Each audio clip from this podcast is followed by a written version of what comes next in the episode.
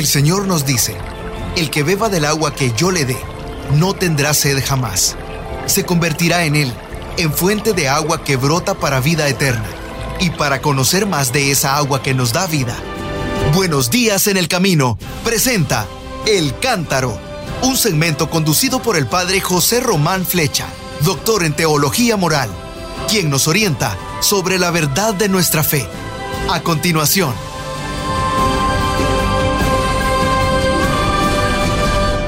Mis queridos hermanos, mis queridas hermanas, soy el padre José Román Flecha, sacerdote de la diócesis de León. Les estoy hablando desde Roma, desde la ciudad de Roma. Bueno, y ayer me preguntaban a qué había venido a la ciudad de Roma. Pues he venido fundamentalmente al acto que se ha desarrollado esta mañana. Les voy a explicar un poquito el acto y luego el contenido del mismo. Hoy a las diez y media en la Academia Alfonsiana, que se encuentra en la vía Merulana número 31. Dirán ustedes, bueno, y eso, pues es una calle mm, muy conocida en Roma, que va desde la Basílica de Santa María la Mayor hasta la Basílica de San Juan de Letrán, que es la Catedral de Roma. Así que es muy conocida, cerca de la estación Termini, de los trenes. Allí está la Academia Alfonsiana. Es un instituto superior de teología moral vinculado a la Pontificia Universidad Lateranense, que es la universidad del Papa, podríamos decir. Pues ahí, hoy, a las diez y media, un sacerdote de la diócesis de Braga, en Portugal, el rector del seminario de esa diócesis, defendía su tesis doctoral. Estaba presente el arzobispo actual, el arzobispo emérito y varios sacerdotes, a muchos de ellos yo les conocía porque les he predicado también ejercicios en esa diócesis. Había algunos familiares del padre Víctor y varios laicos de la diócesis. Yo dije, bueno, habrán alquilado un avión entero, un charter. Pues casi. Habían viajado a Roma para este acto. ¿Y de qué se trataba? Que el padre Víctor defendía su tesis doctoral para conseguir el título de doctor en teología moral. La tesis que ha escrito, que es un gran volumen de más de 600 páginas, más de 600 páginas, ¿cuántas son? Porque no las miro. Vamos a ver, son 621. 621 páginas. Bueno, pues su tesis doctoral se titula en portugués la propuesta de la esperanza cristiana hoy y después. Contribución de José Román Flecha. Bueno, pues esto, como les decía, me llena de confusión. Porque en el mismo tribunal le dijeron, usted es muy arriesgado, porque generalmente se hace una tesis doctoral para estudiar el pensamiento de alguien, algún estudioso, algún profesor, algún científico, generalmente ya difunto, porque hacer una tesis doctoral sobre un profesor, un escritor todavía vivo, puede ser muy arriesgado, porque él sigue escribiendo hasta el fin de su vida y tal vez puede cambiar de pensamiento y complica mucho ese estudio. Bueno, pues él se atrevió a hacerlo. Ya me lo había dicho desde hace 10 años, desde el año 2012, este buen padre venía estudiando mis escritos. La discusión consistió, en primer lugar, en una presentación de su trabajo que hizo él mismo durante media hora. Lo hizo proyectando también en la pantalla un resumen de lo que iba diciendo y dividiendo todo su discurso en varias partes que fue explicando me pareció mm, pedagógicamente muy adecuado para que la gente entendiera, porque él hizo su disertación en portugués, los miembros del tribunal hablaban italiano y entre los oyentes pues, había diversas personas de diversas lenguas. En primer lugar, la parte primera la tituló El redescubrimiento de la esperanza en el siglo XX se refirió a la filosofía de la esperanza, citando sobre todo a un autor alemán que se llama Ernst Bloch, que tiene una obra importante que se titula El principio esperanza y que habla de la utopía como una clave para interpretar al mundo contemporáneo. Después habló también un poquito del filósofo francés Gabriel Marcel y luego el rescate de la esperanza en la teología. Después de estos dos filósofos se refirió a un teólogo alemán que se llama Jürgen Moltmann, que tiene una obra que se titula Teología de la Esperanza, y luego al profesor Juan Alfaro, que fue un jesuita español, que fue profesor en la Universidad Gregoriana y que estudió mucho sobre la virtud de la esperanza. En la segunda parte trató del tema de la valorización de la esperanza en la teología de este amigo de ustedes, de José Román Flecha. Con lo cual, en primer lugar, habló del autor y de su obra, eh, en cierto modo mm, contó algo de mi, propia vida, desde la niñez hasta, hasta mi, profesorado en la universidad, y después fue resumiendo las características de, mi pensamiento, la propuesta teológico-moral de José Román Flecha, fijándose sobre todo en la centralidad de la Biblia, de cómo he buscado en la Sagrada Escritura una teología de la esperanza, tanto en el Antiguo Testamento, recordando al Dios de las promesas, el anuncio de los profetas, como en el Nuevo Testamento, viendo a Jesús como el profeta de la esperanza y como el horizonte de nuestra esperanza. Es decir, en Él, en Cristo, se realizaron las esperanzas del pueblo de Israel, pero al mismo tiempo Él es presentado como el horizonte al que nosotros eh, tendemos y hacia el cual caminamos. Y después recordó un poquito lo que yo he escrito sobre la esperanza en el pensamiento de San Pablo. Desde ahí fue haciendo lo más mm, central de su tesis doctoral, que era ver cómo este amigo de ustedes veía la esperanza en la teología moral fundamental. Para eso dijo que yo hablo del hombre en cuanto agente del comportamiento moral y, que yo he comprendido la esperanza dentro del marco de una vocación. Hemos sido llamados para la libertad. Y esa libertad la vamos consiguiendo poco a poco. Así que vamos viviendo una esperanza agónica. Agónica quiere decir luchadora. Agonés significa lucha en griego. Esa esperanza cristiana nos lleva a redescubrir el valor de la responsabilidad y el valor del compromiso moral. Y después fue viendo que en mis escritos teológicos, cuando hablo de los actos morales y de las actitudes morales, las veo siempre en clave de esperanza. Y lo mismo, voy a resumir mucho, cuando hablo de la ley, la ley natural, como una significación a partir de la esperanza y sobre todo se refirió a la conciencia moral, algo de lo cual le preguntaron luego los profesores. Decía él que para hablar de la conciencia moral yo me fijo en lo que dijo el concilio en la Constitución sobre la Iglesia en el mundo de hoy, en el mundo en el número 16. Pero que es curioso que cuando hablo de la conciencia yo no me refiero solo al pasado, sino al futuro. A ver, ¿qué quiero decir?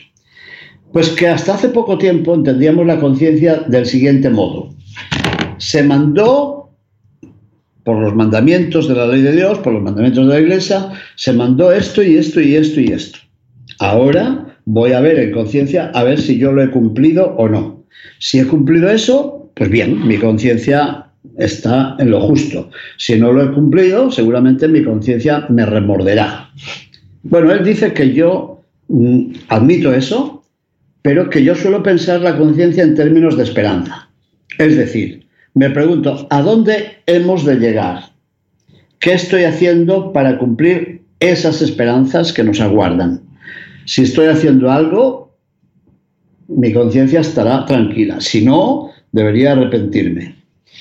Curiosamente le preguntaron esto después en el diálogo y, él debió ver, yo estaba sentado en la primera fila, debió de ver que que con mis manos o con mis ojos yo le estaba animando a explicar eso. Después me lo preguntaron sus arzobispos, el arzobispo anterior y el actual, terminado el acto, que les explicara esa idea mía de la conciencia esperanzada o de la conciencia utópica. Dije, sí, se lo voy a explicar muy fácilmente.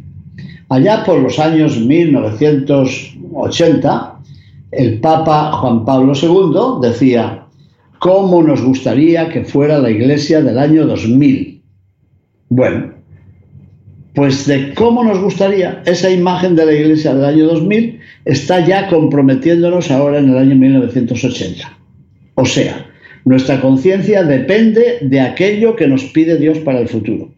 Bueno, me dijeron que sí, que lo habían entendido, que era una idea muy bonita y que la conciencia moral, por tanto, era, como dice este padre, un espacio para la esperanza y nos lleva a hacer un juicio prospectivo y virtuoso. Y después dijo otra cosa que también me gusta repetírselo a ustedes. Dice que en mis escritos él ve que tanto el pecado como la metanoia, como el pecado como la conversión, siempre los veo en términos de esperanza. Porque en realidad el pecado es siempre renunciar, contradecir, renegar de esa esperanza a la cual nos llama el Señor. Y la metanoia, la conversión, es exactamente lo contrario. No la frustración de la esperanza, sino el recobrar la promesa de la esperanza y empezar a caminar por ese sendero que el Señor nos ha marcado. Bueno, esta es la segunda parte en la que más habla de mis escritos, de mi pensamiento y sobre todo de estas categorías de la moral fundamental. La libertad, la responsabilidad, los actos, las actitudes, eh, la conciencia, la ley, el pecado y la conversión. A eso dedicó, bueno, un buen tiempo de su exposición. Y la tercera parte de su tesis doctoral es muy bonita, es más propia de él, y se titula La esperanza como sentido, como estilo y como impulso para la regeneración de la proposición de la moral fundamental. Está bien eso. La esperanza da sentido a nuestro comportamiento, marca el estilo y nos da impulso para regenerar la moral fundamental y el compromiso moral del cristiano. A eso le dedico una buena parte. Mm, la tesis doctoral es, como sabemos, el, instrumento para conseguir el título de doctor. Después de esta exposición suya, hablaron los que han dirigido este trabajo, la, la juría que dicen aquí, el jurado, estaba compuesto por tres profesores, pero entre ellos estaban el primer moderador, que es el profesor Sabatino Mayorano, de los Padres Redentoristas, y el segundo moderador, que fue el padre Antonio Fidalgo, también redentorista. El primero le hizo algunas preguntas sobre la conciencia, como acabo de decir, entre otras muchas. Y el segundo, Antonio Fidalgo, le hizo preguntas sobre el paradigma. ¿Por qué decía el autor, el padre Víctor, que la esperanza puede ser un nuevo paradigma para renovar nuestra esperanza y la catequesis sobre la moral? Bueno, él contestó, yo creo que contestó adecuadamente sobre ello, y después mmm, salieron los miembros del tribunal para dialogar y regresaron para decirnos que sí, que se le concedía el título de doctor en teología moral al padre Víctor Nováis. Y después saludaron a los obispos y pidieron que yo subiera al estrado, puesto que se había hecho la tesis doctoral sobre mi pensamiento, a ver si yo tenía algo que decir por mi parte. Y dije, mm, bueno, lo primero que daba muchas gracias a Dios por este honor. Daba muchas gracias también al padre Víctor Nováis por haberse fijado en mis escritos. Eso lo dije en 10 segundos. Después recordé que el día 7 de diciembre del año 1965 yo estaba en la Basílica de San Pedro del Vaticano, la víspera de la clausura del concilio.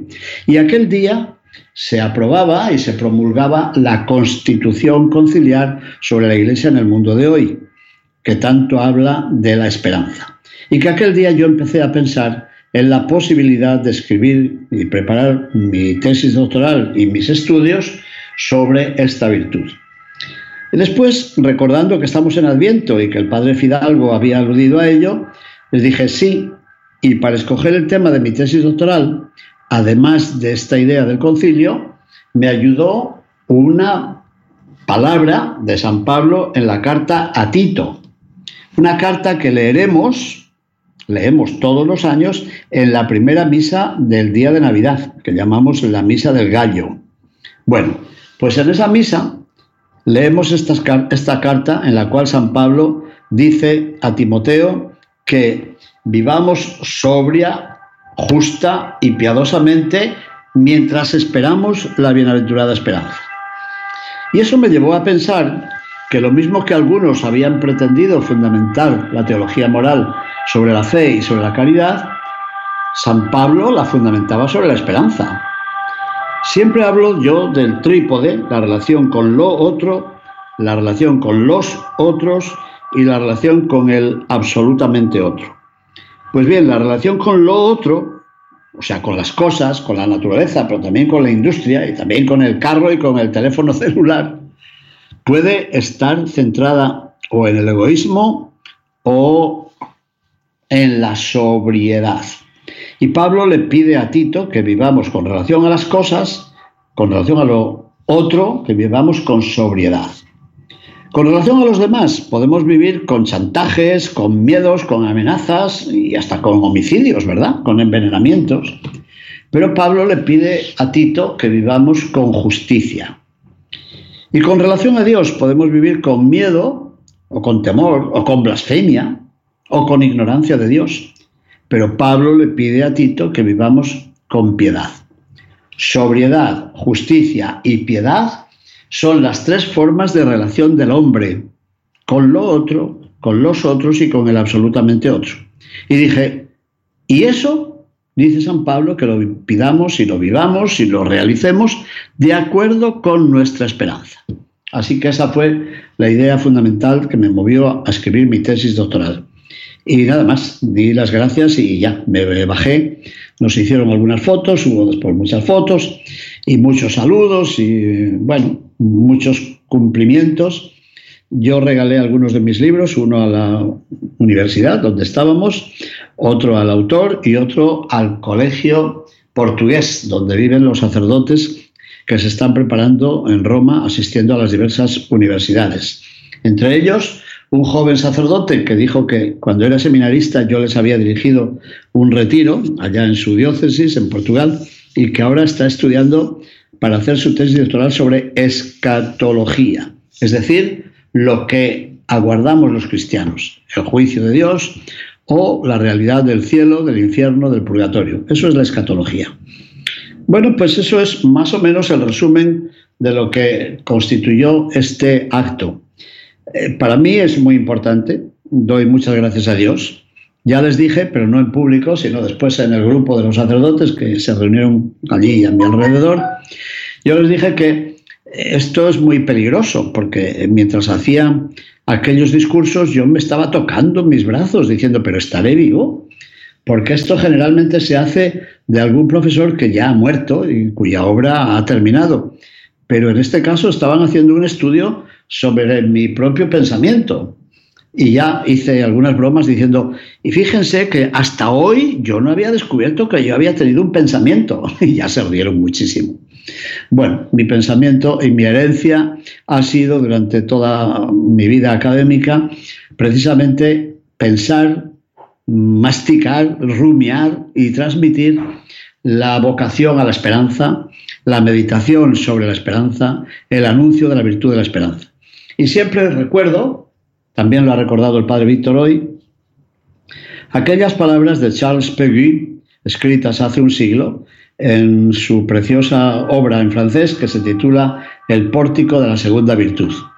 Dice él que por el camino avanzan las tres virtudes teologales, la fe, la esperanza y la caridad.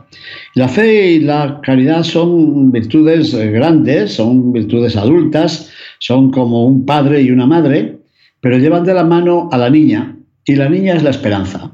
Y es como todos los niños, es una niña eh, avispada, vivaz, pero juguetona, inquieta, movediza. Eso es la virtud de la esperanza. Pero la fe y la caridad la llevan de la mano. Y al final dice Dios en aquel poema, pero tengo yo un problema, porque parece que ya no son las dos grandes virtudes, la fe y la caridad, las que llevan a la esperanza, sino que es la esperanza la que mueve a la fe y a la caridad. También este tema se habló en la discusión, diciendo que seguramente no habría que abandonar a las otras virtudes. El profesor Fidalgo dijo una cosa mm, como en plan de humor, diciendo, bueno, si nos basta la fe para orientarnos en la vida, si el Señor nos pide que vivamos la caridad, ¿para qué me van a ofrecer ahora la esperanza? Es como ofrecerme un shampoo o un shampoo para lavarme un pelo que ya no tengo, porque él está muy calvo. Así que todo el mundo se rió. Me vienen ofreciendo ahora una teología de la esperanza cuando todos nos han ofrecido antes la teología de la fe y la teología de la caridad.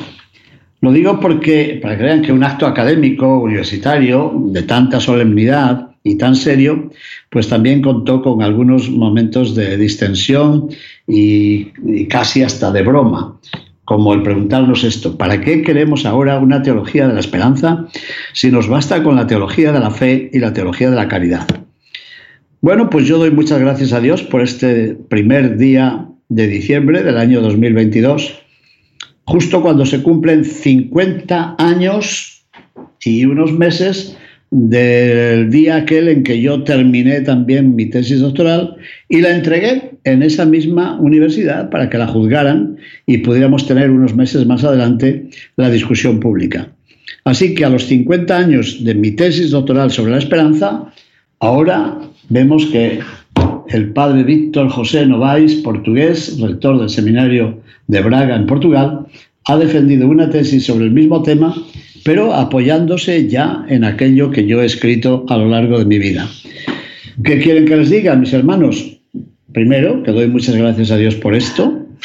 Segundo, estoy muy agradecido también a esta universidad y a este sacerdote que ha querido estudiar mi, mi pensamiento. Que les doy muchas gracias a ustedes porque tienen mucha paciencia por tantas veces como hablo de la esperanza.